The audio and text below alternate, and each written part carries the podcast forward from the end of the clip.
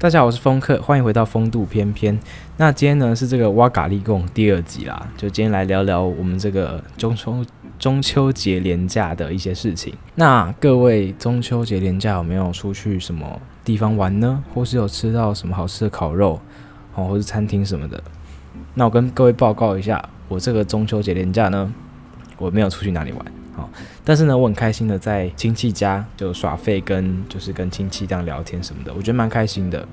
对我来说呢，中秋节其实不是一个太太正式的一个节庆。怎么说？呃，像新年好了，我们家这个传统就是新年一定要吃饭，然后大家都要到，所有的亲戚都要到。好，那你就要吃这个年夜饭啊，或是在某个什么初几要吃什么这种之类的。对，我们就是要遵守这个节庆。但是中秋节呢，比较算轻松吧。就是也许你有回来哦，这是可你可以自己选择的。也许你今年比较没空，那你可能就选择不回来，就是没有强制性的。但是呢，当有亲戚回来的时候，也是可以很开心的哦，就是可能打麻将啊，或者是聊个天啊，你知道那种小孩子玩在一起之类的，我觉得非常的开心。我、还有当然可以吃到烤肉啦，超爽的。就平时如果我要吃烤肉，然后我妈就说，嗯，啊就又没干嘛，为什么要吃烤肉？他们感觉就是烤肉是一个。很仪式性的东西，就平常你可能不能吃，比较不会去接触到这一块。所以中秋节呢，有吃的，对不对？然后呢，又有的玩，就打麻将嘛，然后又有的聊天，跟可以见到大家亲戚。所以我觉得中秋节对我来说呢，是一个很棒的节庆。好，那在这个中秋节呢，其实还发生一件事情，让我非常的惊艳，也不是说惊艳，就是让我有点吓到，说原来这么屌，这样。就是呢，呃，关于优生学这个部分，好。在连假的最后一天，也就是礼拜日的时候呢，这个我的舅舅带了他女儿跟就是小孩子妻子来玩。那这个我舅舅跟他的老呃妻子呢，就是我舅妈，她是这个怎么讲？两个人呢都会有一百八左右身高，好，两个人都一百八。然后呢，他们的小孩当然也非常高，好，但是呢，其实最让我惊艳的部分是，怎么可以这么高？你知道吗？他那个身高大概一百七十几吧，哦，然后呢，一问之下，他居然只有小学六年级，一个女生，瘦瘦高高的，小学六年级就一百七十几的身高。那我其实一开始还没有问年龄的时候，我想说这个人是不是已经国高中了？就想说说，哎，其实还蛮成熟的。然后这个身高应该是国高中，结果一问之下只有小学六年级，我整个自卑感就上来了，你知道吗？就是我想说，我看基因真的是影响非常大的一个部分。好，两个人都一百八，然后这个小呃女儿小六就一百七。好，这就是在中秋节人家最后的一个震撼弹的，让我非常惊艳的部分啊，分享给大家。好，如果大家 对优先优生学有什么概念的话呢，可以慎选你的另外一半啊，然后呢，生出完美宝宝。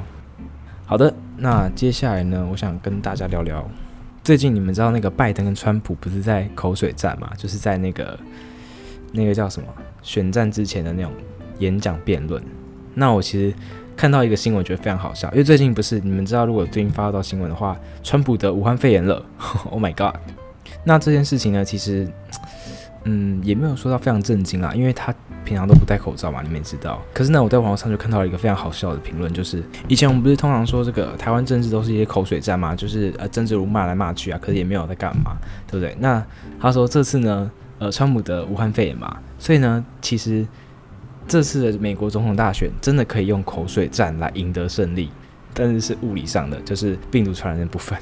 我当时真的是笑爆。我一方面心里想说，哎、不能这么地狱了。那另外一方面就是，你知道，忍不住嘴角上扬啊，就是啊，真的很好笑。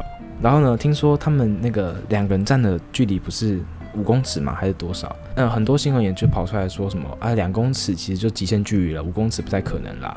对啊，啊，我是觉得，呃，整件事情呢，就是有点好笑，又有点替川普担心嘛，就是在这个呃危急的时刻就要进行大选了，然后得了武汉肺炎，一定会对选情造成影响，所以就是希望这个川普能够度过这次危机啦，好不好？那这则新闻呢就到这边。然后呢，最近呢，如果你们有发发现的话，我有一集 EP，我记得是二集还是三十出头的。有一集不见了啊，因为我我有人听完我的 podcast 就跟我说，我觉得你的这个讨论不够全面性好，然后他就跟我说了一些，他觉得应该要加点什么，加点什么，加点什么。然后我听完觉得非常的有建设性，的确是我在那时候讨论，因为那时候其实我只是想聊个天啊，就是讲讲我对这些事情的看法。啊，听完了就跟我说，嗯，你这样子不好，就是没有全面讨论。哦，所以之后呢，我可能就会再录一段。上传重新剪辑啊，因为我觉得这个真的很方便啊，就是当你觉得你的东西不够好的时候，你就可以加想要的东西这样子，然后呢之后就会再重新上传，所以大家可以敬请期待制服那集啊。然后呢最近呢就是我们学校运动会，那我是这个活动组的成员，那我不知道我们讲过了，反正我再讲一次。那我很开心的事情就是我获得了一段这个空白的演讲时间嘛。哦，我记得有说过，好。那重点是我前几天在跟我的 partner 在讨论这个演讲稿的部分。那我很庆幸的是，他也有在听一些呃网络上的一些像是漫才那种脱口秀的演出。好，那我真的非常兴奋，我就跟他说：“那我们来写段子这样子。”我们就在那边写写写。然后我当下就意识到，原来一段伟大的笑话或一段非常好笑的笑话的诞生。就是在两个人互相的埋头苦干的脑力激荡中产生的，而且过程其实不会很好笑。我说真的，过程就是我就在想最近有什么时事梗，我最近有什么让人觉得好笑的东西，然后把它写进去，尝试把它融合在那个段子里面。所以过程其实这个真的是要加上你后面的一些搞笑的表达方式。那这个创造的部分呢，就是可能会比较无趣。可是呢，我当时写完其实非常内内心非常激动，我想说。难道这就是呃，这是我第一次写这个脱口秀 comedy 的这个演出，好、哦，第一次，我内心非常激动，就跟我平常讲一些有的没有的干话不太一样，是真的有认真拟稿的。还有一件事情，最后一件事情就是我的以前的钢琴老师送给我一只手表，好，那我真的是吓到了，为什么？一通常手表，我们不是就是可能那种绅士表，素色表带啊，然后一个呃圆形的时钟，然后看起来还蛮精致的这样子。可是呢，重点是什么？因为我那个钢琴老师他是信佛的，那我们家是信佛的，所以呢，他在这个手表的表面，哦，就是时针下面那一块，他刻上了什么？你知道吗？心经。然后他刻上了心经，整面哦，全部写满满的。你在等公车的时候还可以在那边看。超屌的，就是我第一次看到这么呃，怎么样搞钢吗？其实它就只是，就是可能一张纸或一块一块塑胶之类的。可是我觉得他有心把它刻字化，用成这个新进的手表，我真的是非常感谢他。好，那我我会好好珍惜这个 这个礼物的。好，好的，那今天内容就到这边，谢谢大家收听，我是风客，我们下次再见，拜拜。